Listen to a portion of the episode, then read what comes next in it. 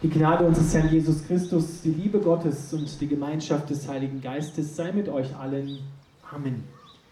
Unser heutiger Predigtext steht im Lukas-Evangelium im 23. Kapitel, die Verse 32 bis 49.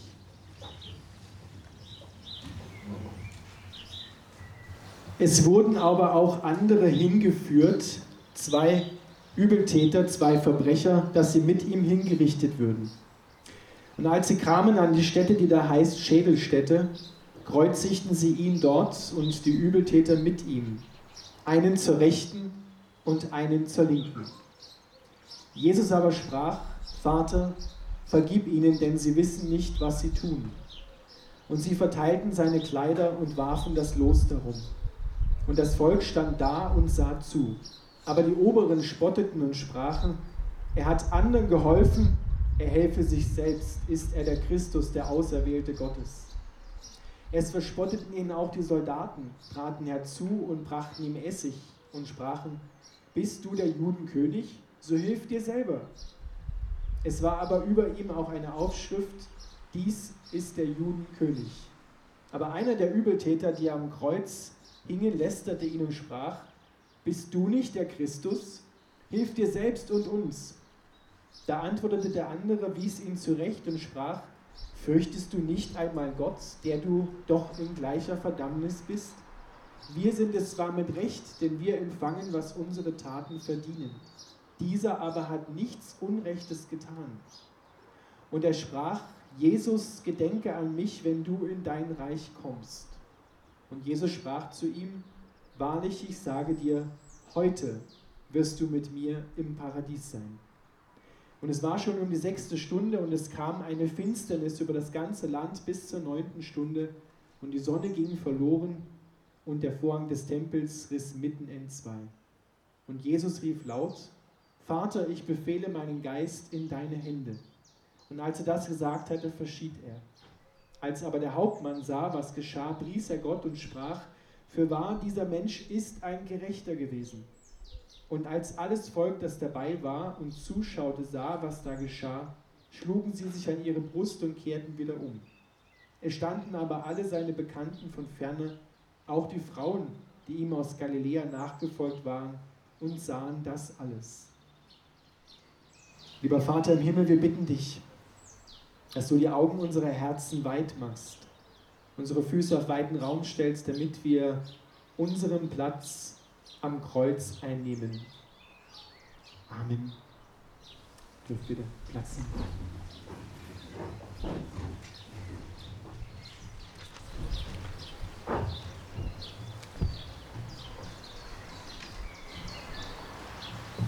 Geschenke sind etwas Wunderbares. Wir lassen uns gerne beschenken. Und am schönsten ist es, wenn sich derjenige, der das Geschenk überbringt, so richtig Gedanken gemacht hat das drückt dann seine Wertschätzung, seine Liebe zu uns aus. Geschenke machen wir uns ja auch jetzt wieder an Ostern. Das Wichtigste im Leben bekommt man nur oder immer geschenkt. Auch hier im Lukas-Evangelium gibt es ein Geschenk. Nur sind die Umstände keine Geburtstagsfeier oder eine andere Feierlichkeit. Es gibt keine bunten Luftballons, und kein Geschenkpapier, keine bunten Schleifen. Es ist ein Geschenk im letzten Moment, in letzter Minute. Jesus Christus stirbt am Kreuz und mit ihm zusammen zwei Verbrecher, so schreibt es Lukas. Das Wort, was da im Griechischen steht, das können wir heute im Deutschen übersetzen mit Terrorist. Zwei Terroristen rechts und links und er mittendrin. Das Kreuz war damals, müssen wir wissen, der Gipfel der Brutalität überhaupt. Der Philosoph Seneca schreibt über das Kreuz, dort haust du dein Leben tröpfchenweise aus. Ein langer wahlvoller Tod. Für Christus doppelt so schlimm, weil er ist zum ersten Mal der ewige Sohn Gottes, getrennt von Gott durch die Sünde. Das ist das Bild für unsere Welt, was wir sehen müssen. Diese drei Kreuze, deswegen haben wir es auch auf dem Liedblatt abgedruckt. Diese drei Kreuze, das ist Weltgeschichte pur. Das ist unsere Geschichte, die Geschichte dieser Welt, die sich dort wie in einem Brennglas ereignet. Das Kreuz, woran Jesus hängt, ist ja ursprünglich nicht sein Kreuz gewesen, sondern dieses Kreuz gehörte einem Mann, der hieß Barabbas. Und das heißt übersetzt, Bar ist Sohn und Abba ist der Vater, der Sohn des Vaters, ist freigesprochen worden und der Sohn des Vaters hängt stellvertretend zunächst einmal für ihn und auch für alle Welt am Kreuz. Wie mag es diesem Barabbas gegangen sein, als er vielleicht unter dem Kreuz stand, vor, mit der Menschenmenge zusammen vor dem Kreuz, vor seinem Kreuz, freigesprochen und er sieht, dass ein anderer für ihn an seinem Kreuz, das er hätte bekommen sollen, stirbt. Das ist eine Perspektive in dieser dramatischen Geschichte. Andere Menschen ringsherum an, diesem, an diesen drei Kreuzen haben andere Antworten gefunden. Drei Gruppen fangen an zu spotten und zu lästern. Und sie sagen eigentlich nichts anderes als das, was ganz am Anfang der Bibel steht. Wir brauchen keinen Gott. Ist er Gott, dann soll er sich doch selbst helfen. Wir brauchen ihn nicht. Das ist das alte Lied der Menschheit ohne Gott. So haben es Adam und Eva damals entschieden und nach ihnen dann auch viele andere Menschen. Sie sagen alle drei Gruppen ungefähr das Gleiche. Dreimal kommt das vor. Er helfe sich selbst, so hilf dir selber, hilf dir selbst. Das ist interessant. Sie wollen an einen egoistischen Gott glauben, der nur an sich denkt, aber nicht an einen, der an sie denkt an andere denkt. An den wollen sie nicht glauben. Und dann kommt etwas ganz Erstaunliches. Matthäus in seinem Evangelium erzählt von dem, der jetzt den anderen, der lästert neben Kreuz zurechtweist, dass er zuerst auch gelästert hat. Aber dann plötzlich passiert etwas in seinem Herzen und er erkennt, dass der, der neben ihm da hängt, wirklich der verheißene Messias ist, wirklich Gott ist. Und er sagt ganz vorsichtig zu ihm, so aus weiter Ferne, Jesus, gedenke an mich, wenn du in dein Reich kommst. Das ist so wie, gedenke an mich, wenn du in dein Reich kommst. Irgendwann einmal, wenn du in dein Reich kommst, in weiter Ferne, so haben es die Juden ja geglaubt. Irgendwann wird Gott sein Reich aufrichten. Gedenke an mich, so ganz, mit ganz wenig Vertrauen, aber doch Vertrauen. Und Jesus antwortet ihm etwas ganz Erstaunliches. Er sagt, nicht irgendwann, sondern heute. Heute wirst du mit mir, nicht wenn, sondern mit mir, in Gemeinschaft mit mir, im Paradies sein. Heute noch. Das sind Worte und ich weiß nicht, wenn wir uns einfach versuchen, in diesen Gekreuzten hineinzuversetzen, was schwer geht. Ich glaube, dass er jetzt sterben konnte, mit einer frohen Gewissheit. Weil sein Leben war total verfuscht.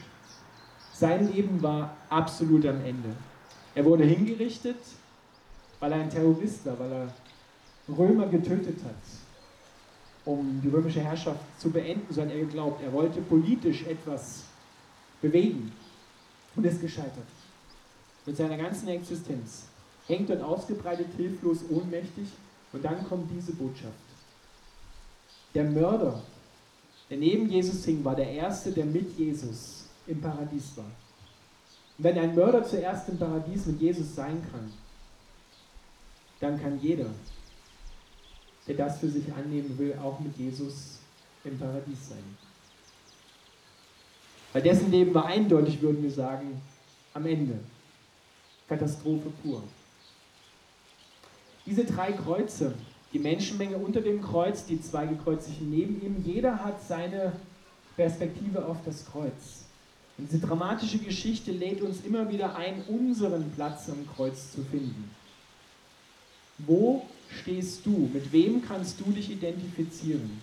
Mit den drei Gruppen, die spotten, die sagen, das soll Gott sein? Den brauche ich nicht. Oder bist du selbst einer, der noch in der größten Not Gott spottet, so wie der auf der anderen Seite? Oder bist du der, der zur Einsicht kommt und sagt, ja, mir geht es ähnlich, ich habe zwar noch niemanden umgebracht, ich habe vielleicht auch noch nie was gestohlen, aber ich habe auch schon Dinge getan, die anderen Menschen und mir wehgetan haben. Auch mein Leben fühlt sich oft an wie Karfreitag. Angenagelt, ausgebreitet, kann nichts mehr tun, alles scheint verloren, nur noch dunkel. Und da ist der neben mir, der das Leben ist und der mich einlädt. Heute kannst du mit mir im Paradies sein. Das Wichtigste bekommt man geschenkt. Das kann man sich nicht verdienen. Das, was wir da sehen an den zwei Kreuzen neben Jesus, ist wirklich das, was der Mensch sich verdienen kann. Das Einzige, was er sich wirklich verdienen kann. So kann es enden. Muss es nicht, aber so kann es enden. Es ist die dramatische Geschichte unserer Menschheit. Wenn du heute fragst mit Hinblick auf die Ukraine, wo ist Gott? Er ist mittendrin, genau in der Mitte, da wo der Krieg am schlimmsten tobt, da wo Menschen verzweifelt sind, da wo Menschen am Boden zerstört sind. Und er ist nicht nur bei den Opfern, sondern er ist auch bei den Tätern, weil die beiden rechts und links neben ihm waren beides. Sie waren Täter und Opfer zugleich. Und Christus ist für beide gestorben, für alle gestorben, auch für die, die unter seinem Kreuz stehen. Und sie bittet wir nicht nur für die, die ihn ans Kreuz genagelt haben, Vater, vergib ihnen, denn sie wissen nicht, was sie tun, sondern sie gilt für alle, die es hören wollen. Es hat mal jemand das auf den Punkt gebracht.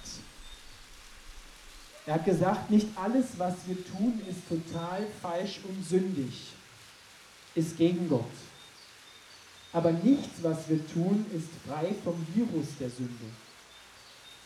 Das heißt, ich habe noch keinen umgebracht.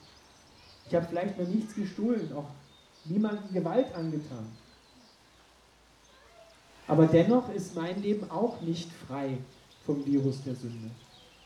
Auch ich kann anders und habe es auch schon getan. Und vielleicht kannst du ja da auch mit einstimmen, ich. Und Gott wollte, dass das nicht in meinem Leben Platz hat. Dunkelheit und Finsternis, Tod, wo wir anderen Menschen und uns wehtun. Er wollte, dass wir komplett geliebt sind, komplett gerecht sind. Dass das nicht unser Weg ist, sondern sein Weg soll unser Weg sein. Und deswegen kommt er mitten rein. Das Kreuz ist, das, ist der Gipfel der Brutalität. Und dort am Kreuz siehst du den Gipfel der Liebe. Beides prallt aufeinander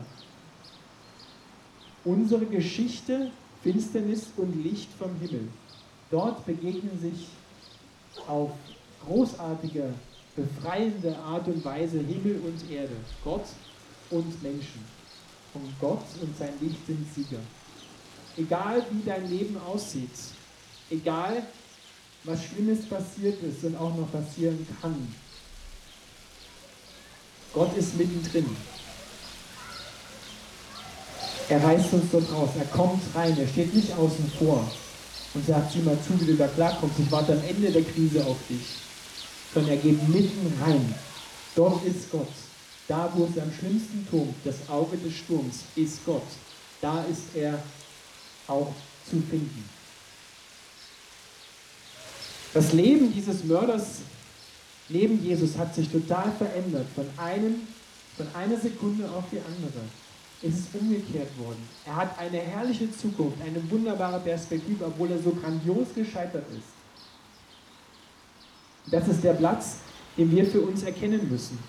Er verkündigt die Wahrheit, ein Mörder verkündigt die Wahrheit. Wir sind es zwar mit Recht, denn wir empfangen, was unsere Taten verdienen. Das gilt für uns alle.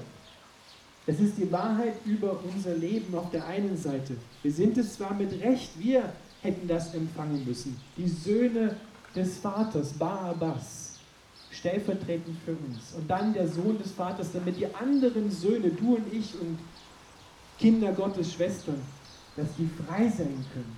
Das ist das, was Christus da am Kreuz getan hat. Und nun gilt es heute neu, dass du deinen Platz findest unter dem Kreuz. und dich identifizieren kannst. Und am besten ist, dich mit Jesus zu identifizieren und sagen, ja, das wäre mein Platz auf der einen Seite gewesen. Ich empfange jetzt im Austausch sein Leben. Meine Finsternis gegen sein Licht. Meine Verzweiflung, meine Angst gegen seine Liebe. Meine Krankheit gegen seine Heilung. Dort kannst du alles abladen. Gott hängt dort mit ausgebreiteten Armen und sagt, komm, komm zu mir, wenn du mühselig und beladen bist und lad ab bei mir, ich will dich erfrischen. Und der Mensch, der das erfahren hat, der kann andere Menschen zutiefst trösten, mit demselben Trost, mit dem er getröstet worden ist. Und das ist das, was unsere Welt, so wie sie jetzt gerade ist, mit all ihrer Brutalität, die wir ganz unweit von uns und teilweise hautnah erfahren, unbedingt braucht. Dass wir wissen, Gott hat uns hier nicht abgestellt, alleine gelassen, sondern er ist mittendrin. Er ist das Leben, das neu dort aufsprost, wo selbst der Tod scheinbar alles vernichtet hat. Nach Karfreitag kommt immer, immer Ostersonntag. Auferstehen. Amen. Wir singen gemeinsam vom nächsten Lied, von Nummer 85 im Gesangbuch Hau Hauch voll Blut und Wunden. Thank you.